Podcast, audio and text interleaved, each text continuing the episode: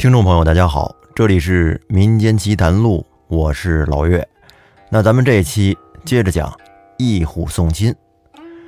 在上一期，朝音的父母骗朝音，说大舅家的儿子结婚，也就是说你表哥结婚，哎，到时候啊你得过去。其实这是给朝音下套呢，骗他，实际上是要让他去成亲。那咱们上一期的最后也埋了一个坑，去成亲的途中出岔子了，到底出了什么事儿？咱们接着往下听。且说到了那天，梁大伯差人抬了两顶轿子来接姐姐和外甥女儿，梁氏则自己先打扮好，再叫女儿换了衣服一块儿去。朝音不知是计呀。就只得换上鲜艳的衣服上轿，跟妈妈一块走。因为朝音从小他没怎么出过门，也不认识路，啊，人家怎么拉就怎么试。这走了一会儿，忽然就看见山坳里边灯笼火把、鼓乐喧天，这都是迎亲的人跟那儿等着呢。朝音就感觉呀，这事情有点不太对劲儿，心里就开始害怕了。有点不太想去，但是他又没有办法，哎，没奈何，跟轿子里面是哭哭啼啼的。那众人哪管他哭不哭啊？这是他人生中的大喜之事，就只顾催赶着轿夫赶紧走。当这些人走到了树林中的一个地儿，忽然只见阴云密布，那云彩压得非常低，这是上了天了，要下雨。就在我这话还没说完的时候，天上倾盆大雨就下了起来。众人一看这下大雨没法走啊，赶紧在树林中避一会儿吧。哎，这是等了一会儿，雨渐渐的停了，他们又开始走。但是没走多远，忽然又刮起了一阵狂风，把这些灯火全给吹灭了。这会儿众人在瞧前面。只见有一只黄斑吊睛的白额老虎从半空中跳了下来，给这些人吓得魂不附体，四散逃走。您说他们逃哪儿去了？其实也没逃远，就在这附近找了一些遮蔽物，哎，跟那儿躲了一会儿。等风停了，他们感觉老虎也走了之后。他们才长长的出了一口气，哦，好险好险！幸亏老天爷保佑啊！咱们这努力的人运气是不会差的。你看，虽然遇到了老虎，但是此番却有惊无险。哎呀，太可怕了，太可怕了！于是重新点上灯笼，准备接着往前走。可就在这会儿，只听见其中一个轿夫喊道：“不好啦！这轿子怎么这么轻啊？”哎呀，新人不见了！大伙一听，赶紧围了上去，举着火把查看。果然，轿子里面空了，大小姐不见了。于是大家就猜想，小姐肯定是被老虎给叼了。而这会儿，朝音他妈梁氏则跟那儿痛哭起来。这迎亲的人一瞧，新娘都没了，这还迎什么亲呢？大家都很扫兴，吹乐的人也不吹打了，这灯笼也熄了一半。现在这个事儿怎么办呢？众人是商量了半天，也拿不定主意。想要追赶去救小姐吧，但是现在天已经黑了，不太方便。再者说，就算天不黑，大家也没有胆量啊！而且即使追上那老虎，那谁又有能力能从老虎嘴里边把小姐抢回来呢？这会儿呢，大伙就想散了，回家吧。可是他们又有顾虑，怕回去的路上再遇到别的老虎，那可麻烦了。这一个个势单力薄的，也没法抵抗啊。于是呢，他们就想了个办法。大伙都聚在一块儿，慢慢的往家挪，这真是乘兴而来，败兴而归。咱们再来说林公这边，林公正跟家等着好消息呢，忽然就听到外面有一阵急促的敲门声，这给他吓了一跳，心想回来的还挺快，于是就赶紧开门出来。当他一出门，只见两乘轿子又原封不动的给抬回来了，而且众人是垂头丧气。林公顿时觉得有点疑惑不解，他猜想，可能是不是女儿在半路上知道了真相，又弄出了什么把戏来？于是他便赶紧询问，到底出了什么事儿。这会儿就见他老婆梁氏从轿子里边哭着走了出来，是哽哽咽咽的，一个字儿都说不出来。而众人则你一言我一语的将中途遇到老虎、新娘被老虎叼走的事儿跟林公说了一遍。林公听完了之后也是捶胸跺脚，后悔不已呀，说早知女儿如此的薄命，就依她不嫁也罢了。这如今断送的她，真是好苦啊。于是他便一面差人去李成武和梁的舅家通报情况，一面呢聚集庄客，准备猎具，专等到明天天亮去搜山捕老虎，寻找女儿的尸骨。然后咱们先放下林大爷这边不提，该说说秦自立了。走了这么长时间，他的戏份还一点没出来呢。且说秦自立自从应募投军，英勇奋战，是屡战奇功。都督哥舒翰提升他为帐下的虞侯，并且解下自己所佩戴的剑赐给他，作为亲信。在平定南方三年之后，吐蕃叛乱，他又随哥舒翰征讨。待平定了叛乱，朝廷呢？拜哥舒翰为大元帅，率领本部将校，雄兵十万，镇守潼关。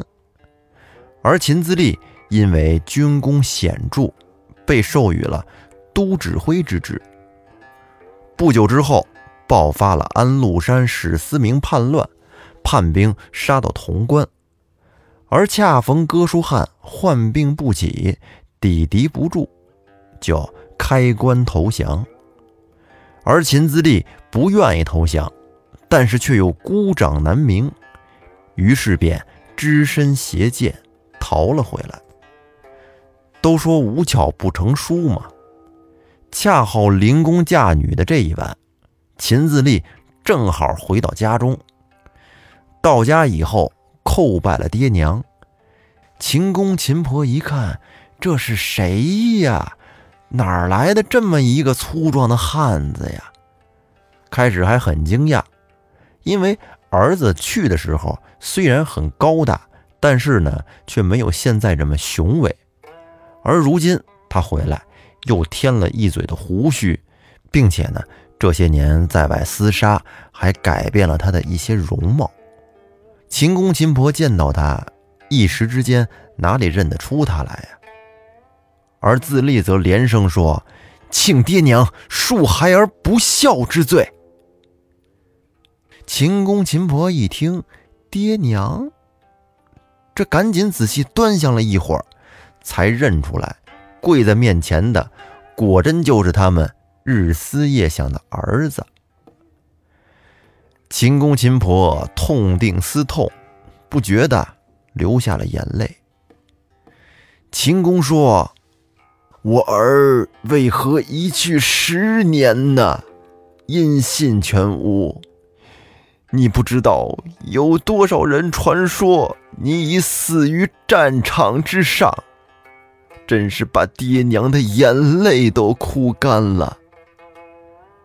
而秦婆说：“我儿要是早一日能回来还好，还能免得媳妇儿跟随了别人。”秦自立一听，娘，您这话是什么意思？”秦婆说：“我儿去了三年之后，你丈人家来说要将他女儿许配给别人，是你爹爹不肯，约定再等三年，我儿不回，任随他家许与别人。而后来，你媳妇儿听说你已身死，便自家立志再守孝三年。”如今已经有十个年头了，也难怪他们家刚刚就在今晚将女儿给出嫁了。秦自立听完母亲说的话以后，是眉头倒竖，把牙根咬得咯咯直响，叫道：“好啊，哪个鸟人敢讨我秦自立的老婆？”我叫他认一认我手中的宝剑。说完，他便拿着宝剑，怒气冲冲地出门而去。秦公秦婆打小就管不了他，那现在都这么大小伙子了，哪里还留得住他呀？没办法，便只得由他而去。而他们呢，则是提心吊胆的，也不知道将要发生些什么事情。急的是大汗淋漓，跟家里等待消息。那秦自立出门以后，因为他认得丈人林公的家，便一路走了过去。当他走了多时，天已经黑了，正好也遇着了一阵大雨，衣服全给淋湿了。这会儿他就回忆起来啊，这个地方叫大树坡。而且有一株古树，约摸着有十来围粗，而且这树中间是空的，可以避雨。于是秦自立就找到了那棵树，走到树边，钻了进去。只见这树里边很宽敞，进去之后都可以转动身子。这会儿外面的雨虽然下得很大，但是没有多长时间。便停了，而秦自立正要从这树洞里面跳出来，这会儿半空中又刮起了一阵大风。他暗自里想：要不然我等这风过了再走吧。可是这风好古怪呀，我感觉里面竟然透着一些妖气。当秦自立把头伸出树洞朝外张望的时候，正好就瞅见了有两盏红灯在远处若隐若现，而忽然又听得咔嚓一声，就和天崩地裂一般。只见有一样东西在前面坠下来了，这给他可吓了一大跳，急忙将头缩回到洞中。又过了一会儿，风停了，他只听得外边好像有呻吟的声音。而此时呢，已经是云开雨停，天边露着月牙。秦自立钻出了树洞，在月光下就看着那件天上掉下来的东西，竟然是一个女子。于是秦自立就上前把女子扶起来。细问她的来历，这女子说：“奴家姓林，名朝音。”哎，秦自立记得妻子有个小名，但是不知道是不是这个女孩啊，因此又问道：“不知姑娘可有丈夫？”这会儿朝音说：“奴家的丈夫叫秦自立，虽曾聘定，但却尚未过门。”只因他十年前应募从军，久无音信，爹娘就要将奴家许与别人，而奴家誓死不从。今日被骗上轿，在途中才知道真相。奴家正要寻死，忽然就刮来一阵狂风，在火光之下，看见一只黄斑吊睛白额老虎猛扑过来，将奴家从轿中衔出。丢在此地，现在老虎已经走了，而奴家幸未受伤。不知官人尊姓贵名？若将奴家送还寒舍，爹娘定会重谢的。秦自立说：“哦，事情怎么这么蹊跷啊？姑娘，小生正是秦自立。十年前投军以后，先征南方，又讨吐蕃，后随大元帅哥舒翰镇守潼关。这刚才回家，听说令尊今晚将姑娘许嫁他人，小生非常的气愤，便仗剑来寻。”欲将姑娘夺回，可是没想到竟然在这儿遇到了姑娘。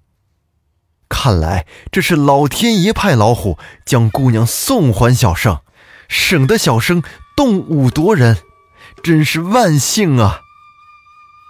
朝音说：“官人虽如此说，但是奴家也未曾过门，不识丈夫之面。刚才之言，岂敢轻信？”希望官人还是先送奴家回到寒舍，先见过家父，由家父做主，让奴家堂堂正正的嫁到官人家，也不亏负奴家数年的苦守之志。不知官人意下如何？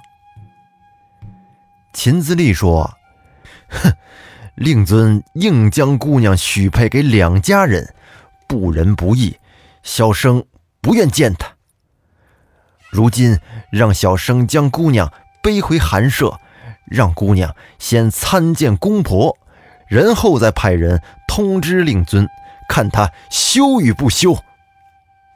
说罢，秦自立也不管朝音姑娘肯不肯，就将她背到了后背上，左手向后揽住了她的金莲，而右手仗剑向来路疾行。而就在他行了不多时的时候，忽然就听到传来一阵虎啸之声。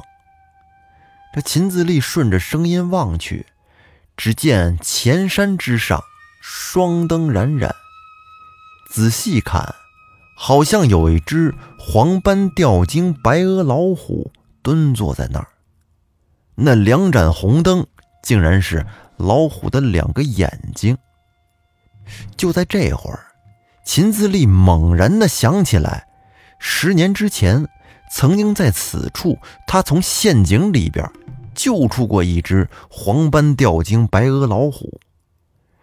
但是他弄不清楚，这老虎怎么会知道他今天回来，进入人丛中将他的媳妇叼来还给他？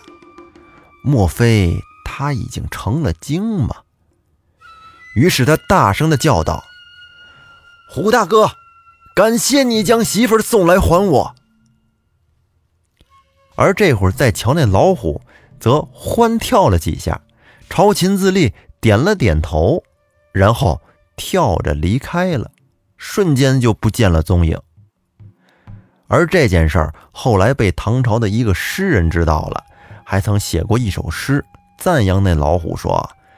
从来只道虎伤人，今日方知虎报恩。多少负心无义汉，不如禽兽有亲情。咱们再说回来，自从秦自立从家里出去之后，秦公秦婆正跟家等着呢，惦记着，这心一直也放不下。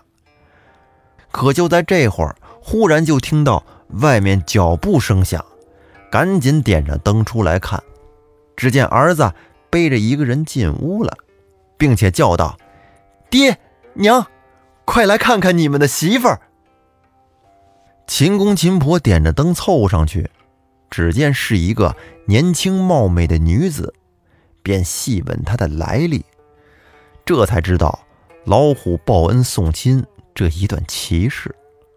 于是双双举手加额，连称侥幸。而秦婆则将媳妇儿扶到房中，精心的照顾。等到第二天，秦公就派人去林家报信儿。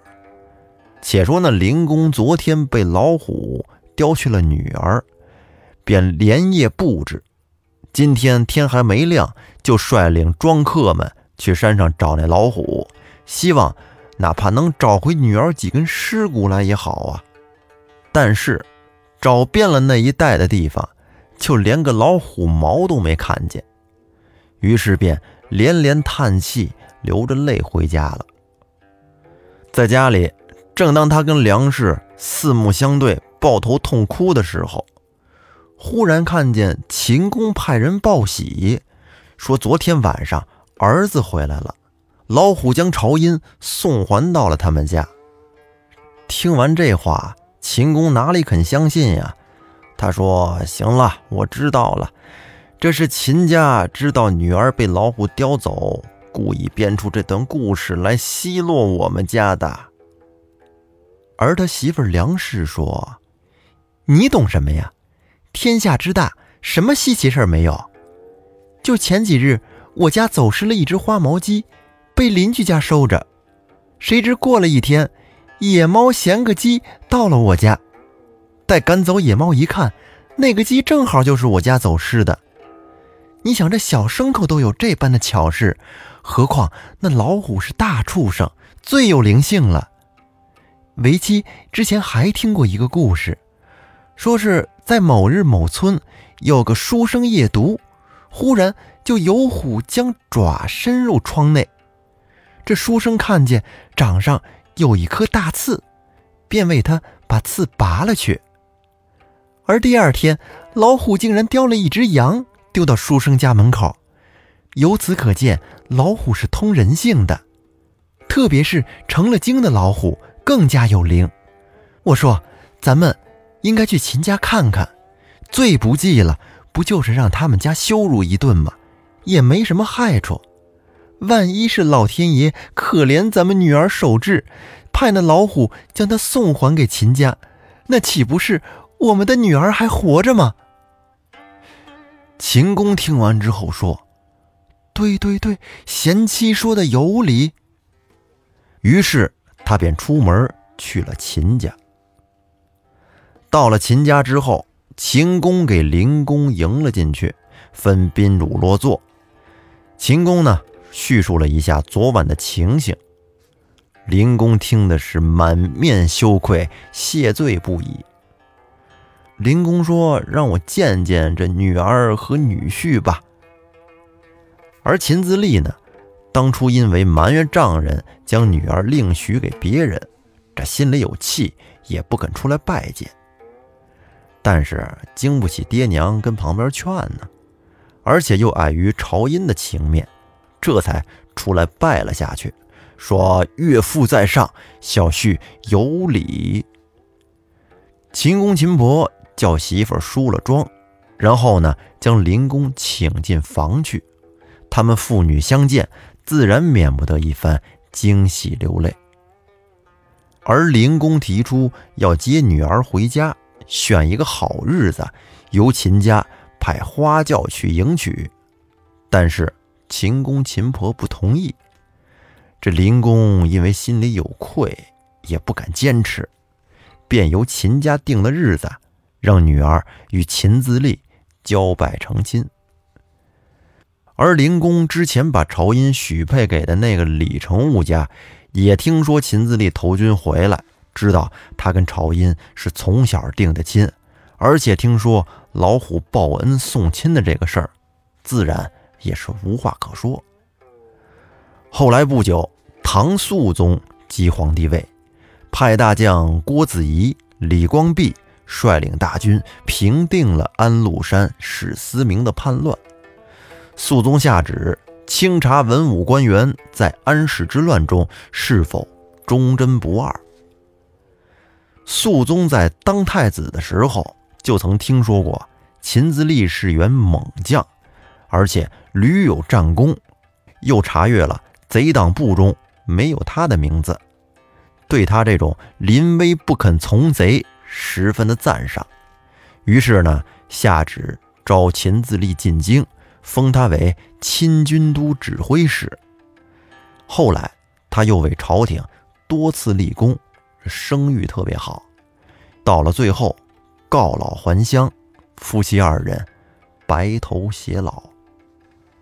好，说到这儿，大树坡一虎送亲这个故事就给您讲完了。如果喜欢听《民间奇谈录》，欢迎您订阅专辑并关注主播。本节目由喜马拉雅独家播出，咱们下期再见。